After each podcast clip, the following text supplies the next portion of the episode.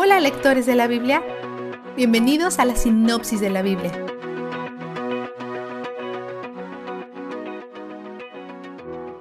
El autor compara a Jesús con el sacerdote Melquisedec del Antiguo Testamento. Los sacerdotes durante el Antiguo Pacto eran descendientes de Leví, pero Melquisedec no lo era porque él precedió a los Leví por 500 años. Como un sacerdote no levítico, Melquisedec establece un precedente para Jesús como sacerdote ya que Jesús tampoco es descendiente de Leví. Jesús obtiene su autoridad sacerdotal basado en el hecho que Él es eterno.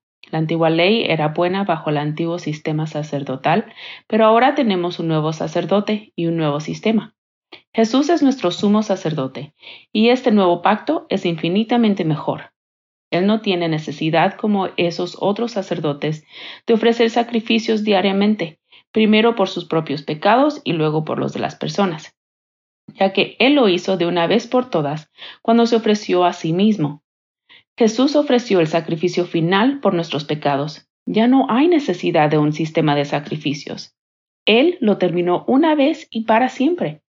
Después de pagar por nuestros pecados, Él se sentó a la mano derecha de Dios.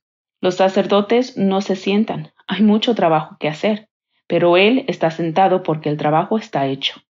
El antiguo pacto también tenía algunas limitaciones importantes. Principalmente, no podía cambiar los corazones. Podía revelar el pecado, pero no podía hacer que una persona dejara de amar el pecado. Pero el nuevo pacto está escrito en nuestros corazones, alcanzándonos en todos los niveles. Hace que el antiguo pacto sea obsoleto. No necesitas tener leyes que te digan que hagas algo si tu corazón quiere hacerlo. Lo haces de todas maneras porque estás motivado por el amor, no por la ley.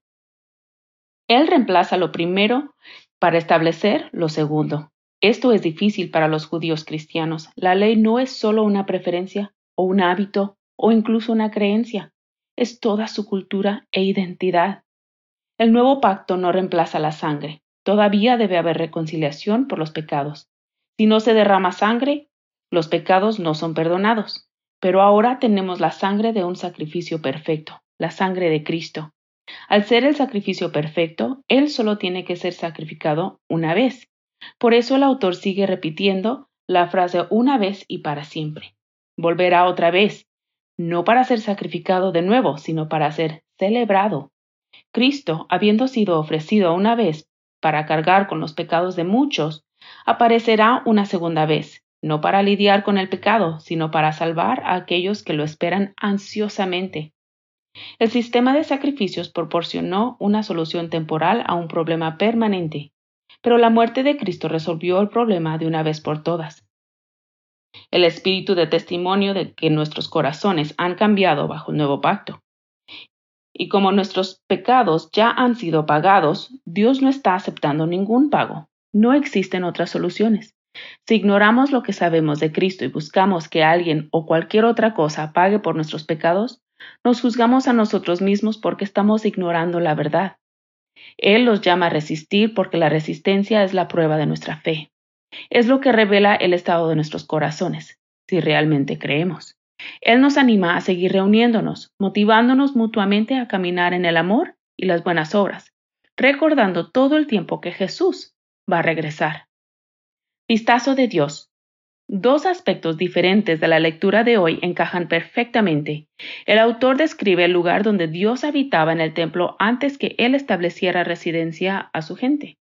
Mientras que la presencia de Dios está en todo lugar, su presencia se concentraba especialmente en el lugar del templo llamado el lugar santísimo, que estaba separado por una cortina. Pero cuando Jesús murió, la cortina del templo se partió de arriba abajo. Mateo 27, 51. Esos eventos simultáneos indicaron un cambio de locación. La morada de Dios ya no estaría en el templo, y no mucho después de esto el Espíritu de Dios vino a morar en su gente. Así es como nuestros corazones pueden cambiar, por la presencia de su Espíritu en nosotros.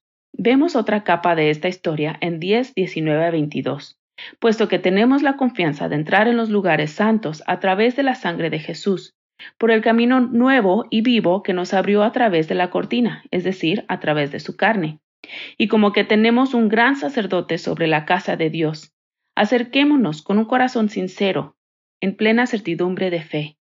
La cortina era su carne, su carne se rasgó del cielo a la tierra para abrir el camino para que nos uniéramos al Padre. Él nos deja acercarnos, así que acerquémonos. Él es donde el júbilo está. La sinopsis de la Biblia es presentada a ustedes gracias a D-Group, estudios bíblicos y de discipulado que se reúnen en iglesias y hogares alrededor del mundo cada semana.